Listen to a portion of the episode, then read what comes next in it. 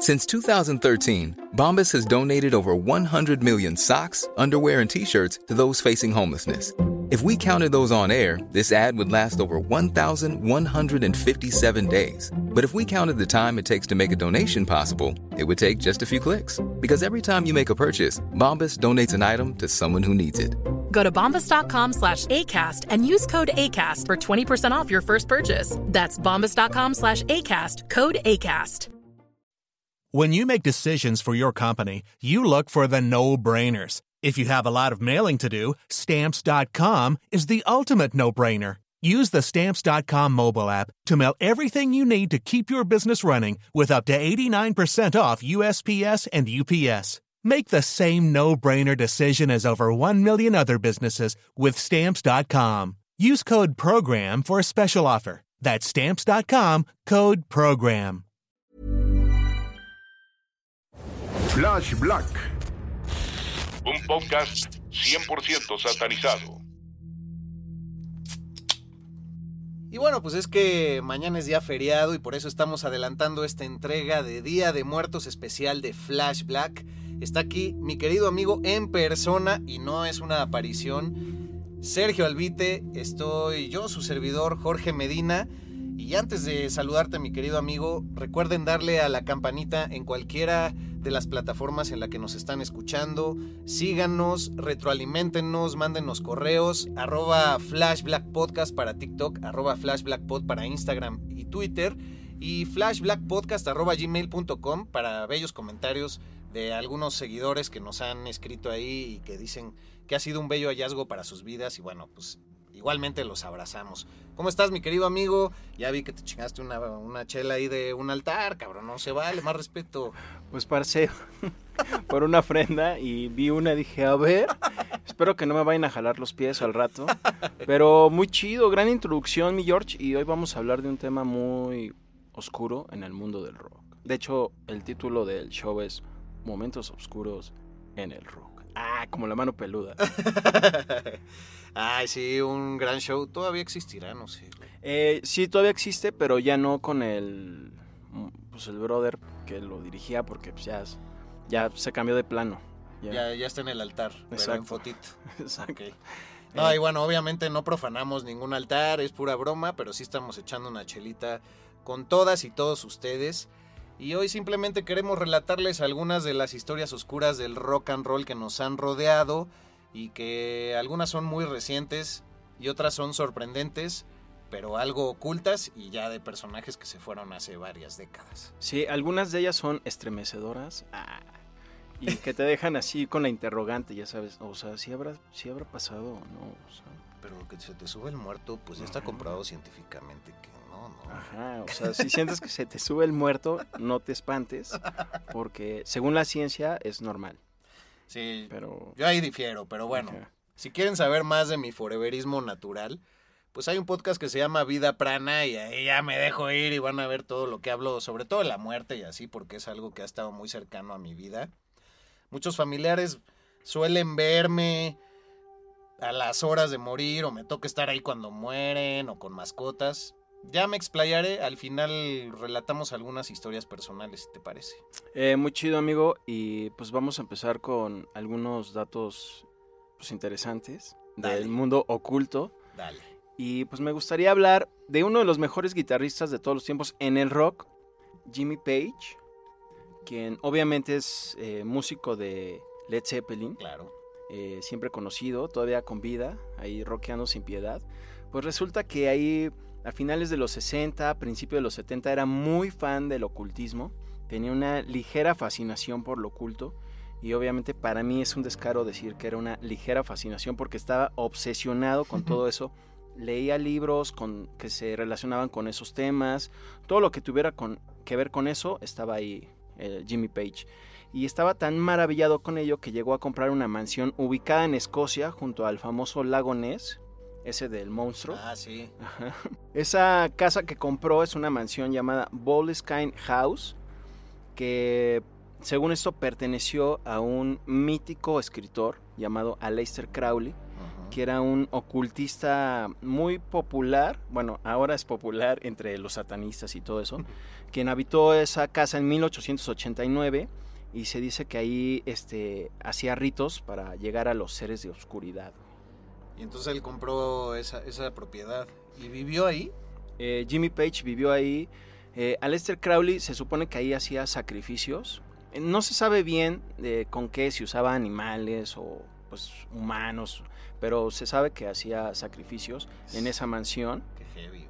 Eh, sí, exacto. Entonces estaba tan fascinado Jimmy Page que cuando se enteró que esa propiedad estaba a la venta, dijo, ¿qué? A ver, pues de ahí soy. y entonces dice que cuando la compró y empezó a habitar ahí, eh, sentía una vibra pues muy rara, muy oscura, muy pesadona, muy, muy extraña. Y de hecho los eventos que ocurrieron en esa mansión, que se supone que afectaron no solo a la construcción, digamos que la embrujó, sino también al poblado cercano de esa propiedad. Y bueno, se sabe que esa propiedad, la Boleskine House, fue construida encima de los restos de una iglesia que se quemó muchos años antes de que la tuviera Aleister Crowley. Uh, no, pues Exacto. vaya carga, güey. Como en las películas de Poltergeist y todo esto. No, pues es como casarte con alguien que ya tuvo cinco matrimonios Sí. y, todos, y todos murieron, güey. Se supone que esa iglesia se quemó con decenas de personas dentro y además también uno de los ex dueños eh, que habitó esa propiedad se supone que se suicidó ahí. Entonces, además de que Aleister Crowley ahí hacía todos sus desmadres, pues Jimmy Page dijo, pues venga, no, eso todo eso me atrae, pues de acá soy. Y bueno, ya en 1992 Jimmy Page la vendió porque, o sea, no digamos que lo fueron a espantar ni nada, sino que la gente real lo acechaba, lo iba a estoquear, no solo para verlo a él, como legendario músico de Led Zeppelin, sino también por las historias de esta casa, ¿no? De, de que estaba embrujada, Ah, no manches. exacto, de los rituales y todo. Entonces, por eso es que se cansó y la vendió. O sea, ella era muy invasiva a la gente y eso que no había TikTokers así de me voy a meter a la propiedad que era de Cantinflas en los 60. Sí, exacto. eso es literal aquí en Acapulco, algo así pasó, pero pues mira, se hartó más de los vivos que de los muertos. Que ahí podemos aventar ese consejo. Exacto. Yo, de lo personal, lo aventaría. Hay que tenerle más miedo a los vivos que a los muertos, Sí, la verdad. definitivo, a los que puedes ver. Interprételo como quieran. Y confío más en mis mascotas que los seres humanos.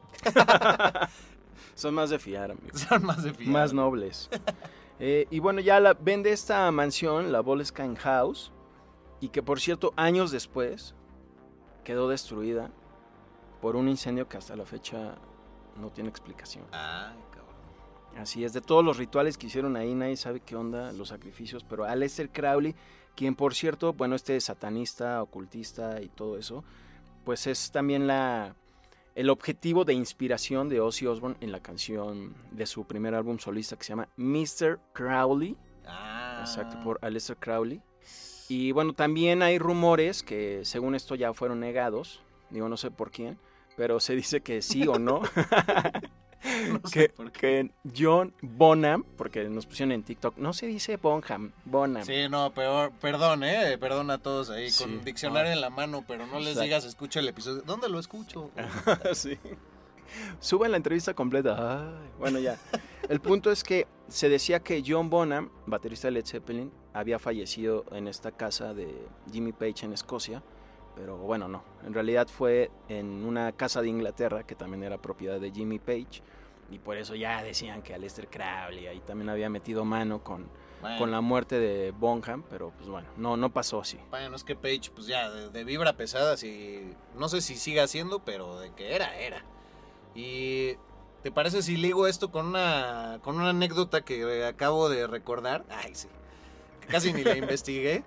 No, pero resulta que también Geezer Butler, ya que mencionabas a Ozzy Osbourne de Black Sabbath, pues bueno, su legendario bajista, también tuvo un momento en que se clavó mucho con Crowley, lo empezó a leer, se compró un apartamento en algún lugar de Inglaterra, el cual pintó todo de negro y colgó cruces invertidas.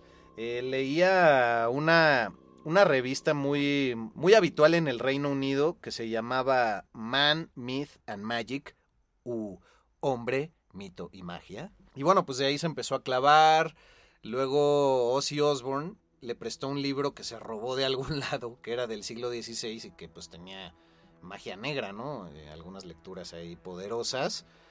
Y entonces en algún lugar del apartamento había como un closet de ventilación no sé bien cómo se estructuran las casas por allá, pero bueno, con las calefacciones y todo eso debe ser un espacio vital en la casa.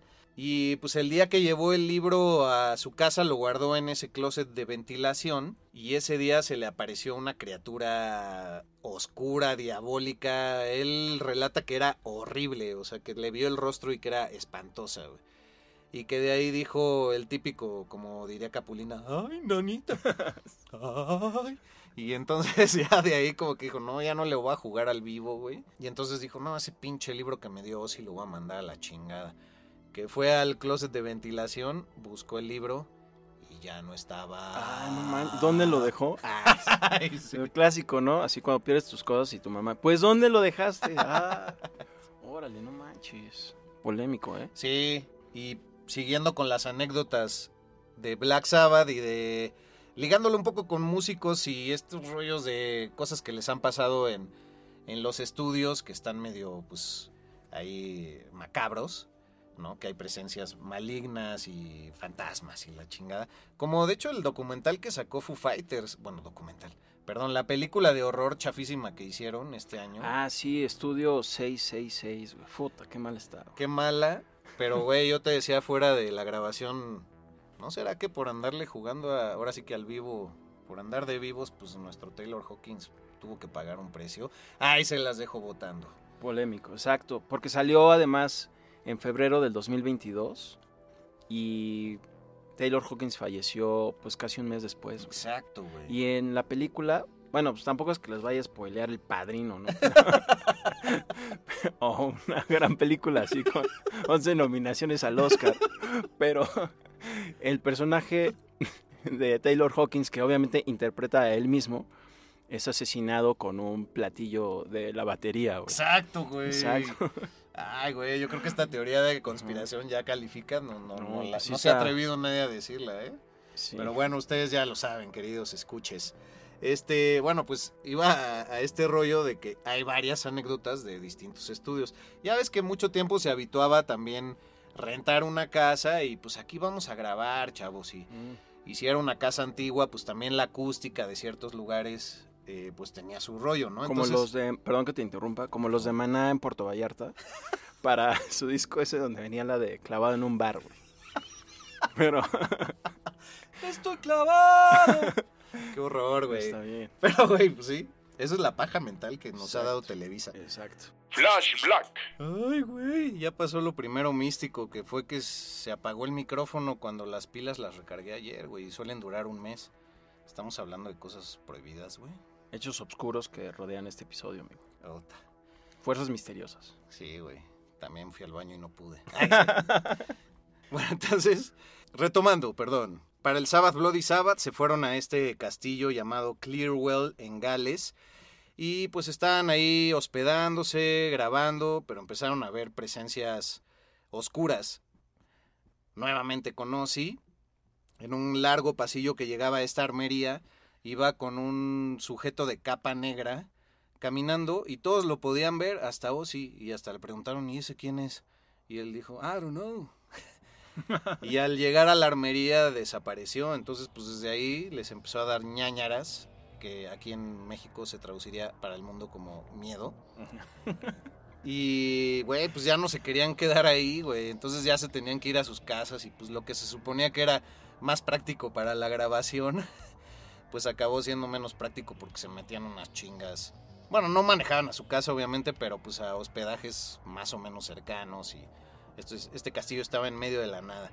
Entonces, bueno, pues creo que acabó siendo un buen disco el Sabbath Bloody Sabbath, pero también pasó con Alice Cooper y Joe Perry en el 83, cuando intentaron colaborar, no sé bien qué rolas hayan sacado, Joe Perry por supuesto de Aerosmith, pero en el 83 después de haber salido de rehabilitación los dos, pues empezaron a, a trabajar juntos y rentaron una casa antigua en el norte de Nueva York y los dos relatan que les pasaba el típico de que dejaban la puerta del armario abierta y se la cerraban, este, que los cajones también se los cerraban, y bueno, ese pues no, no es así tan llamativo, pero en las grabaciones de los Red Hot Chili Peppers para el Blood Sugar Sex Magic. Estaban en una mansión que se llamaba Houdini. Y bueno, por supuesto, Rick Rubin era el gran productor para ese gran disco. Yo creo que de mis favoritos de ellos. Y güey, pues también que había un chingo de presencias fantasmagóricas. Pero pues ahí pasó algo medio cagado porque John Frusciante decía que, que eran presencias no malignas, ¿no? Amigables. Que incluso hay la anécdota de que se llegó a masturbar enfrente de ellos, güey. La... Me sorprendí. O sea, la entidad... No, él. O sea, John Ah, Frusciante entendí. dijo, son amigables. ¿Quieren ver cómo me...? ya. Ah, órale, no, no. pues, igual, Supongo igual estoy sorprendido. Pero bueno, pues fue un gran disco también, güey. Algunos iban con esa bendición.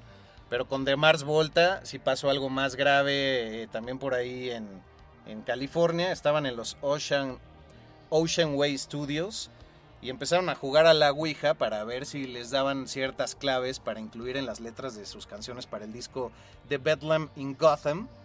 Y ahí sí, pues por andarle jugando a los vivos, eh, pues ese disco salió muy accidentado, tuvieron que despedir al que era el baterista en ese momento.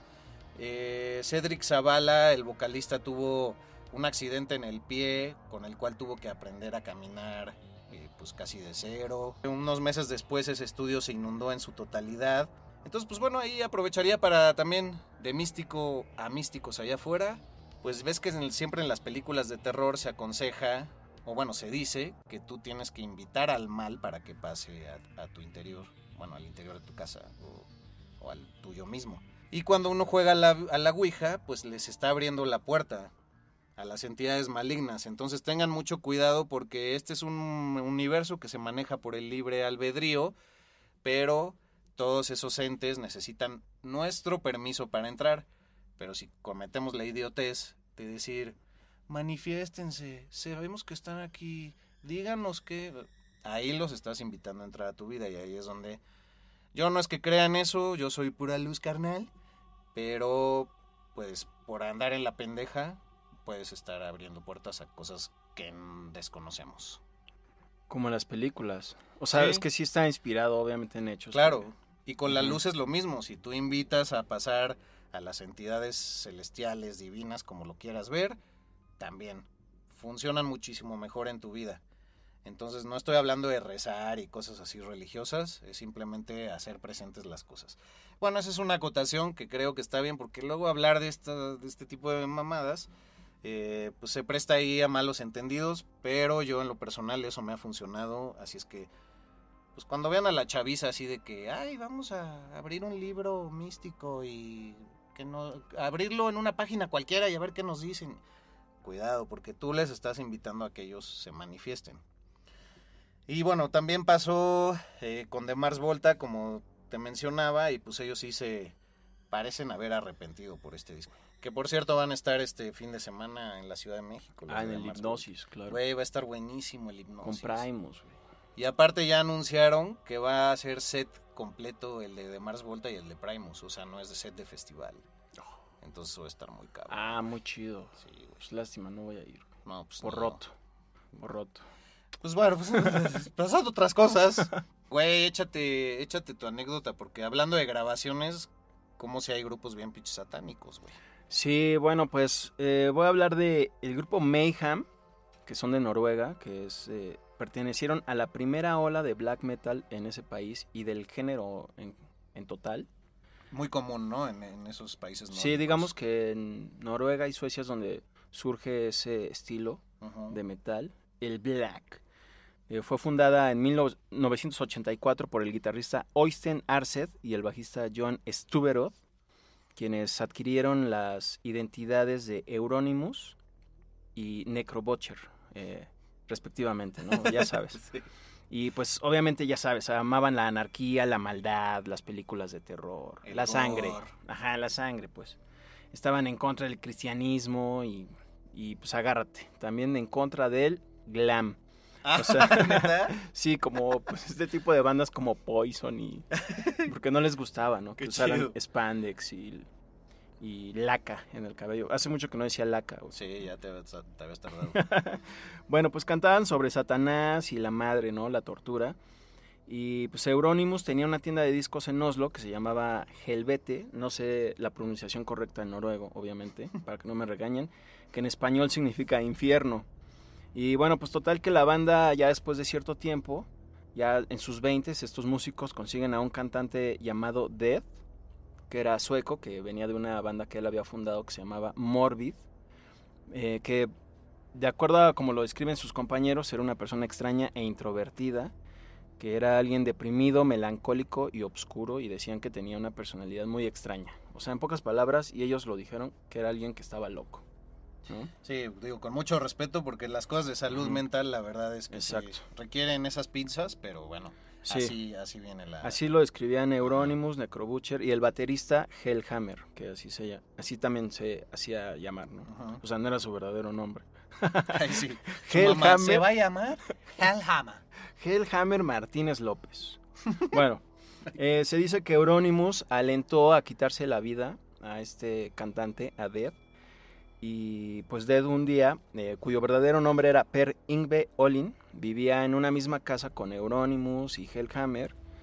Y pues era alguien que pues solía como autolastimarse, ¿no? Se cortaba los brazos, Ajá. partes del cuerpo en general. Sí, se flagelaba, eh, se hace cutting. Exactamente. Y en 1991, el 8 de abril, pues Death finalmente se quitó la vida en esa misma casa. Estaba solo en la propiedad, se cortó las muñecas y la garganta con un cuchillo y por si fuera poco, pues también se dio pues un tiro con una escopeta. Ah, la madre. Sí, muy lamentable y además dejó una nota que decía ¿Qué decía? Remátenme. No. pues, sigo vivo. no, que decía perdonen toda la sangre. O sea, por el desmadre madre. que iba a dejar, güey. Ahí les dejo un dinero para la señora. No manches, güey. O el señor, hay que El decir. señor, el señore. Y bueno, pues Euronymous ya llegó a la casa así, todo así, ya sabes, silbando desde, desde lejos, así. Ya llega a la casa y se encuentra el cadáver. Y pues, ¿qué crees que hizo al encontrar a Death, eh, pues muerto? Fue por un fabuloso. Ay, no, pues en vez de avisarle a la policía, se fue a la tienda, se compró una cámara Polaroid, de esas que pues daban la imagen instantánea, tal cual, que hasta la fecha existen. Le tomó una foto, pues con todos los sesos así pues, Ay, de fuera. Y esa misma imagen fue utilizada como portada del disco en vivo de Mayhem llamado Dawn of the Black Hearts. Hi, this is Craig Robinson from Ways to Win, and support for this podcast comes from Invesco QQQ, the official ETF of the NCAA. Invesco QQQ is proud to sponsor this episode and even prouder to provide access to innovation for the last 25 years. Basketball has had innovations over the years too. We're seeing the game played in new ways every day. Learn more at Invesco.com slash QQQ. Let's rethink possibility. Invesco Distributors, Inc. How would you like to look five years younger? In a clinical study, people that had volume added with Juvederm Voluma XC in the cheeks perceived themselves as looking five years younger at six months after treatment. Look younger, feel like you. Add volume for lift and contour in the cheeks with Juvederm Voluma XC. Reverse signs of aging by adding volume to smooth laugh lines with Juvederm Volure XC. For important safety information and to find a licensed specialist, visit juvederm.com. That's J U V E D E R M.com. Not for people with severe allergic reactions, allergies to lidocaine, or the proteins used in Juvederm. Common side effects include injection site redness, swelling, pain, tenderness, firmness, lumps, bumps, bruising, discoloration, or itching. There's a risk of unintentional injection into a blood vessel, which can cause vision abnormalities, blindness, stroke, temporary scabs, or scarring. Talk to a licensed specialist to find out if it's right for you. Wow! Nice. Yeah! What you're hearing are the sounds of people everywhere putting on Bombas socks, underwear, and t-shirts made from absurdly soft materials that feel like plush clouds. Yeah, that plush. And the best part? For every item you purchase, Bombas donates another to someone facing homelessness. Bombas. Big comfort for everyone. Go to bombas.com slash ACAST and use code ACAST for 20% off your first purchase. That's bombas.com slash ACAST. Code ACAST. Ócala. Polémico.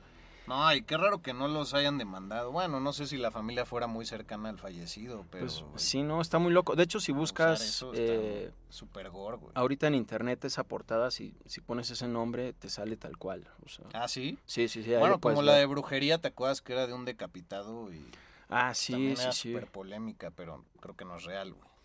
Y bueno, se- hay rumores de que Euronymous hizo un collar con trozos del cráneo de Dead Madres, y güey. que además también les envió algunos pedazos de, de ese cráneo a grupos que él consideraba como dignos también de black metal, eh, como el grupo suizo Samael y Marduk de Suecia. Pum. No, pues eso sí es lo más dark que vamos a tocar hoy, Sí, creo, güey. Y los colegas de Dead, o sea, Euronymous y estos brothers, eh, dijeron que pues no les sorprendía que este chico se quitara la vida, pues dijeron que era algo que iba a pasar tarde o temprano. Cámara. ¿Y el grupo sigue en Todavía activo? existen, todavía existen. Y Hellhammer ahí de repente pues sale a tocar con ellos, el baterista. Y Necro Butcher, también él se mantiene en la banda, el guitarrista o bajista por ahí. Pero me mencionaste antes que uno falleció, ¿no? También. Eh, ah, Euronymous. Ah, pues es que espérate, porque Sí te sabes los nombres. Euro... Euronymous, pues sí estaba también acá tocadón. Y pues tenía un cuate que se llamaba, bueno, se llama Bark Vikernes. Y pues Bark Vikernes un día le dio también acá. Ah, lo mató. un- lo mató, güey. Euronymous, güey. Este programa es explícito. Sí. Le vamos a poner eso. ahí.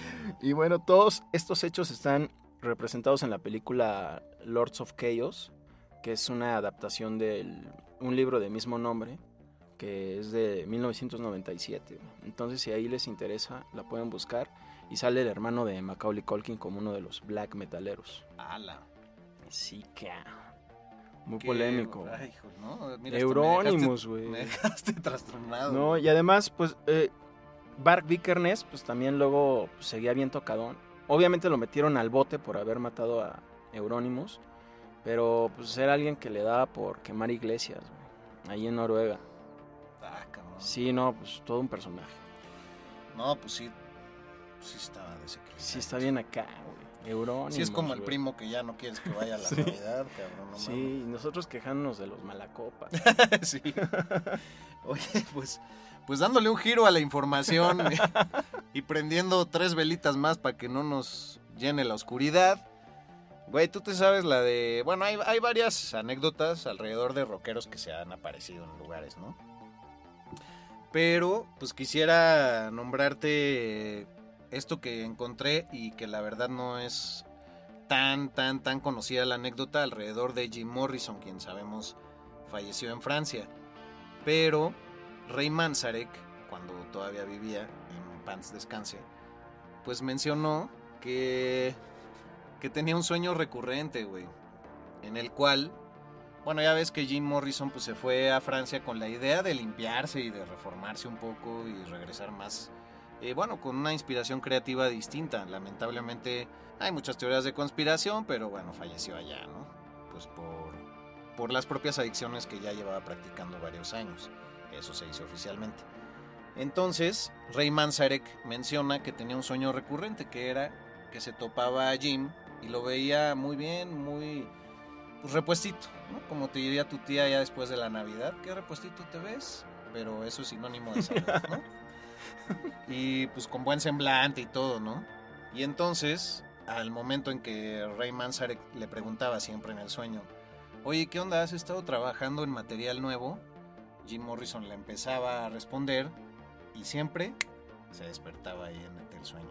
Y era recurrente, o sea, eso para los que no entiendan, es que es el mismo sueño en distintas ocasiones, ¿no? Y entonces, pues un día le platicó a Robbie Krieger, el guitarrista. El dijo, güey, es que sueño siempre los mismos detalles, esto, esto, y Jim llega de Francia y la chingada. Entonces le pregunto esto, y ya que me va a responder, me despierto. Y que Robbie Krieger le dice, no mames, yo he tenido el mismo sueño, cabrón. My God. Tan, tan, tan. Se me puso la piel chinita. Sí, güey. Pues está muy cabrón. Yo, yo en los sueños recurrentes sí creo mucho y, y bueno, pues obviamente es, es el enlace que hay con los que ya pues desencarnaron, ¿no, güey? Pero me parece muy impresionante que haya sido tan al natural y que incluso entre los miembros de la banda estaban tan tocados de corazón de eso que lo comentaron y fue, no mames, yo, güey, he soñado lo mismo. En fin, eso está muy cabrón, güey. Y tengo otra para rematar, güey. Por favor, sé mi invitado. ahí vamos quitándole con el fabuloso Sí. la oscuridad Sí. a la historia anterior. Pues, güey, este. Se supone que Bon Scott, al cual le dedicamos un gran episodio, vocalista de ACDC, pues ves que falleció en circunstancias también muy raras, lo encontraron en un coche, esto, lo otro. Escuchen el episodio. Ahí están todos los detalles, para no aburrirlos, ¿verdad? Y pues, güey, ya después de que en el Back in Black y todo, en, en el que todavía estuvo involucrado él en grabaciones, pero ya tuvieron que meter a Brian Johnson a suplirlo. Pues Brian Johnson está con ataques de ansiedad de tener que llenar los zapatos de alguien como Bon Scott, ¿no? Con tanta personalidad en el escenario y con semejante voz, güey. Y Johnson nunca ha dado detalles, pero dice que un día llegó a La Paz, en el buen sentido, ¿A Bolivia? Sí, no. A la paz consigo Ah, mismo. Después de esta ansiedad. No mames. sí. Y entonces le dieron la liana de la ayahuasca. No, güey. No, entonces el único momento en que entró en paz es porque un día estaba en un cuarto de hotel a oscuras y no ha relatado los detalles, pero o escuchó, o vio, o sintió que Bon Scott le decía, güey, este es tu momento, aprovechalo y nos vas a estar honrando a todos. Y que de ahí agarró mucha seguridad en sí mismo y que pues de ahí pa'l Pal real, güey. Ah, Pero que, que no ha relatado realmente cuál fue su experiencia, pero sí ha dicho que tuvo que ver con que Bon Scott le transmitió de alguna manera que ese era su lugar y era su momento y que lo haría feliz si así fuera, güey. Fíjate que he escuchado historias similares de gente cercana a mí en que cuando alguien está a punto de perder la vida o que ya sabes que está en el hospital o algo O que así. acaba de fallecer, ¿no? Sí, exactamente. Que se aparecen los sueños. güey. Sí, a un primo le pasó. Ajá, sí, sí, un sí. A una ex también le pasó, güey. ¿Se te apareció la ex? Ay, No, sí. Eso sí es tenebroso, cabrón. no, no mames, zafo. Cruz, cruz. No, sí, sí pasa, güey. Sí pasa. Yo no soy tan de ensoñaciones, pero, pero sí hay cosas alegóricas alrededor también. Por ejemplo, una muy rápida. Mi perra Eugenia, tú la conociste, perraza, güey. Este, falleció, pues, no tan grande y tampoco tan joven, como unos 10, 11 años, pero era perrota grande. Falleció allá en Tepoztlán, en su casa de todos. Y este, güey, los días antes de que falleciera, yo veía la típica palomilla negra enorme, cabrón. Primero en casa de un amigo, que yo tuve que ir a grabar, él es productor, y ahí estaba la pinche palomilla que dicen que esas anuncian la muerte, ¿no? Y mi chava en ese momento me ayudó en llevar a Eugenia al veterinario porque se sentía mal, nada grave, pero pues, o sea, como que estaba rarilla, ¿no? Ya saliendo de ahí me dijo, no, que está bien, órale, va. Luego me encontré otra palomilla afuera de nuestro departamento, de la puerta, la cual sacó un vecino muy amigablemente con la naturaleza, no le hizo nada, y órale, pero dije, güey, ya van dos, cabrón. Y bueno, pues esa perra de una u otra forma, en mi podcast místico pueden encontrar los detalles en el episodio de la muerte, eh, falleció en mis brazos, güey. Y para mí fue un orgullo, güey. La verdad fue que alguien te elija para ese momento. Como dicen, la muerte es el momento más importante de la vida. Entonces, güey, después de que falleció y ya, este, pues había que ver dónde la incineraban y demás, bajo a mi coche para ver, pues, cómo la voy a transportar. Y en el limpiaparabrisas me encuentro un ala solita de una palomilla enorme, güey. El ala solita ahí, cuando eso, güey, es imposible, cabrón. O sea, what are the chances, cabrón? Y bueno, perdón, ya te veo alterado, pero... No, no, no, pues me llegó, me tocó esta anécdota, amigo. Sí, güey, pues No. fue, fue un claro indicio de que ella ya tenía que partir, güey. Entonces, pues yo la, la muerte la tomo muy positiva.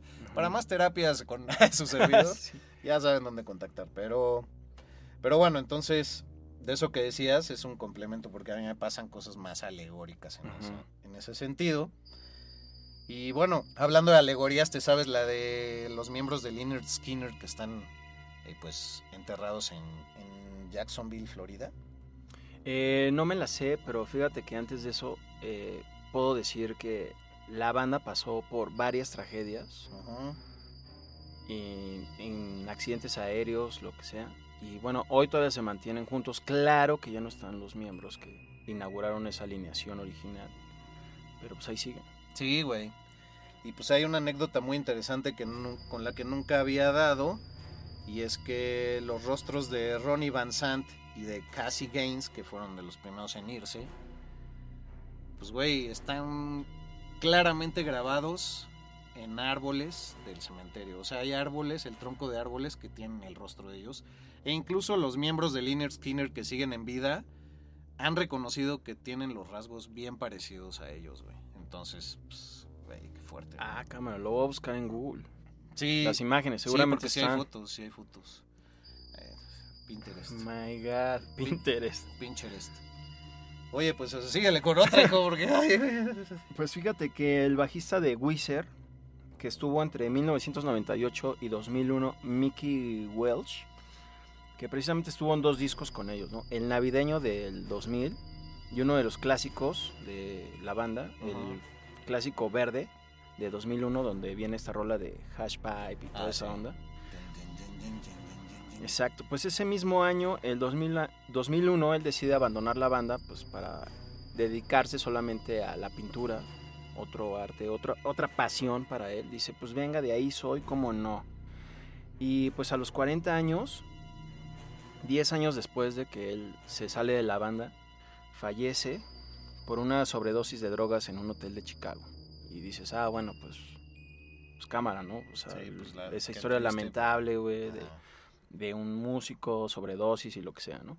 Pero bueno, lo curioso aquí es que él tuvo una premonición de su muerte en un sueño, precisamente. Y se dice que dos semanas, Ah, ya se te quebró la voz, dos- dos semanas antes de él morir, pues escribió en Twitter eh, pues su sueño. Dice, soñé que moría en Chicago la próxima semana de un ataque al corazón mientras dormía. Necesito redactar mi testamento hoy, ¿no? Y después agrega otro tweet casi inmediato, dice, corrección, es en dos semanas, refiriéndose a su muerte, ¿no? Y justamente así pasó. Dos semanas después de ese tweet es que él falleció. Y es que ese fin de semana iba a estar Weezer presentándose en el Riot Fest en Chicago. Y él pues de repente hacía como algunos eh, pues mini reuniones con ellos, así de, ay, este, Mi- Mickey, súbete. Y ya entonces Mickey se subía a tocar con ellos al escenario y pues él estaba muy emocionado de ver a Weezer en Chicago, ¿no? O sea, él estaba muy ansioso de ese concierto. Eh, hay gente que dice, ay, pues eh, se suicidó, ¿no? O sea. Es algo... Lo empalmó todo, ¿no? Exactamente, pero la familia dice que pues para nada, que él estaba muy emocionado de ver a Weezer, seguía a la banda, quedaron muy bien, en excelentes términos y todo. También hay que decir que en, mientras estuvo en Weezer tuvo un, un mental breakdown, Ajá. donde también intentó suicidarse, pero después de eso ya se fue intacto, ¿no? Estuvo 10 años dedicado a la pintura, a su arte, a sus cuadros y pues todo bien. Entonces sale esta nota que todo sacudió y, y fue en una habitación de hotel donde encontraron también pues heroína y pues algunas más eh, sustancias. Güey, los hoteles, carajo. Los ¿Cómo hoteles otra vez. Sí. Ahí te va otra mía. Por favor. Tú, porque tú no tienes, güey. Afortunadamente. Tengo una No, no, dime, dime. No, no, no, es que tengo una pequeña anécdota donde precisamente ahorita que mencionaba lo de una ex, Ajá. eh, cuando mi mamá también estaba muy enferma, yo estaba con ella en el hospital, este, pues ya a punto de ella de fallecer, pero además unas 24 horas antes, ella estaba en mi casa y me dijo, oye, este, bueno, con mis hermanos, estos, Ajá. oye, vámonos al hospital, creo que ya se acerca el evento, o sea, ella dijo, y yo dije, chispas, Lo intuyó. Ajá, y pues a mí me, toca, me tocó estar con ella en sus últimos minutos. Y con la persona que yo estaba en ese momento en pareja, pues ella estaba en su casa, ¿no? Yo qué sé. Y ya era de madrugada por la mañana casi. Y ya cuando fallece mi mamá, pues yo le aviso a, a esta chava, a quien por cierto le deseo lo mejor. Ah, Buena vibra para ella. Muy bien.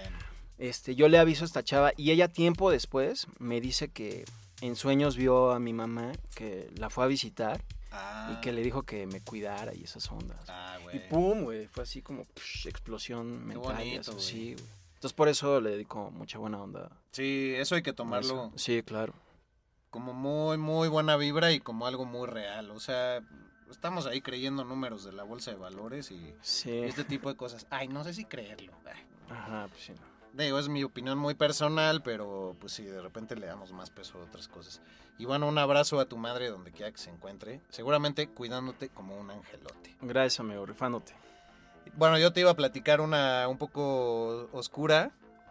Es muy simple, pero es que los pinches hoteles, güey, yo sí soy de vibras muy cabrón. Entonces yo, por ejemplo, si me dan en un hotel un llavero, que pues se siente que ya tiene historia el llavero, así ya, ya anduvo en la ingle de varios y de varias.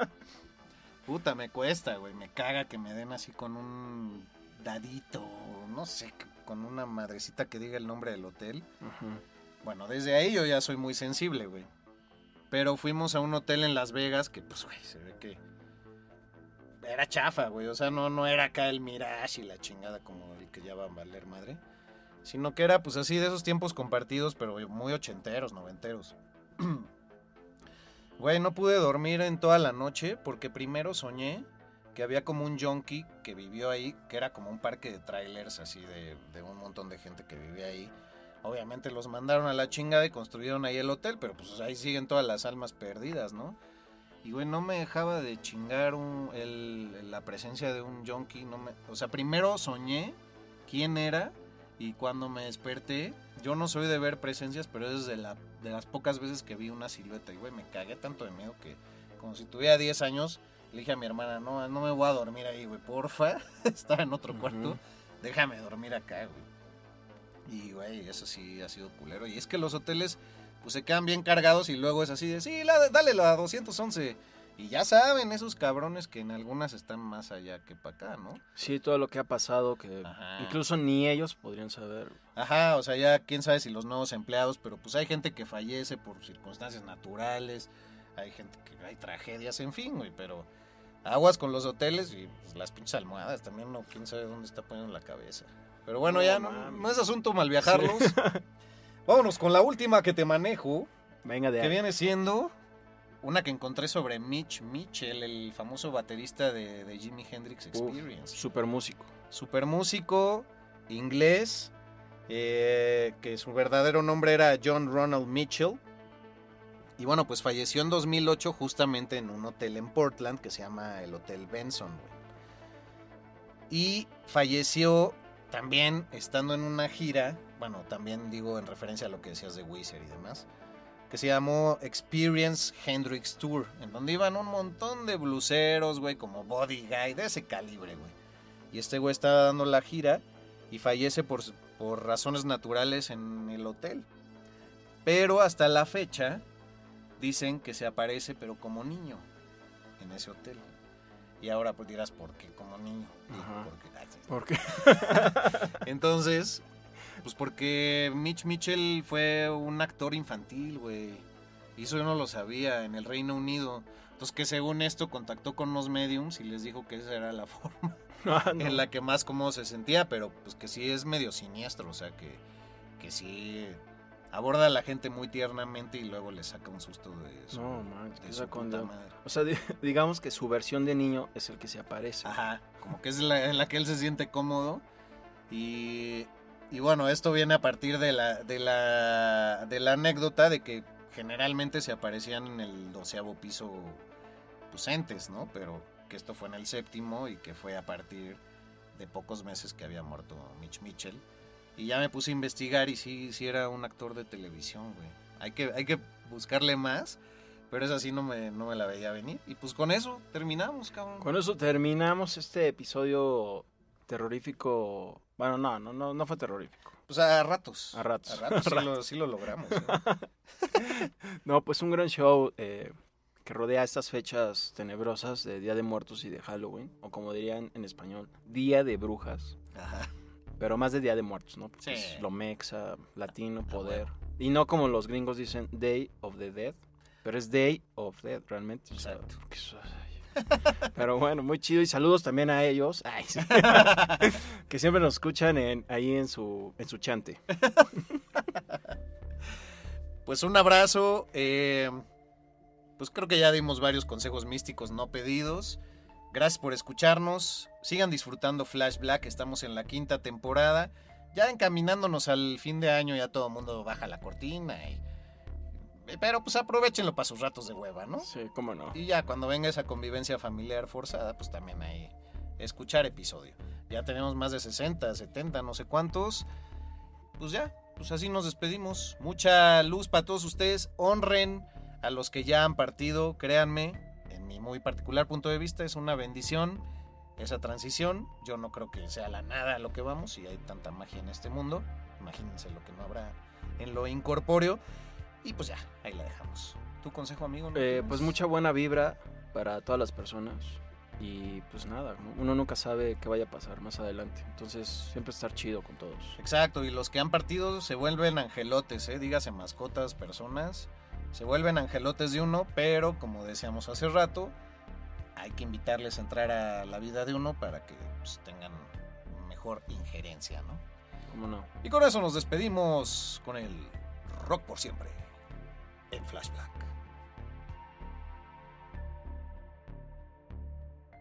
El ADN del rock está en Flash Black.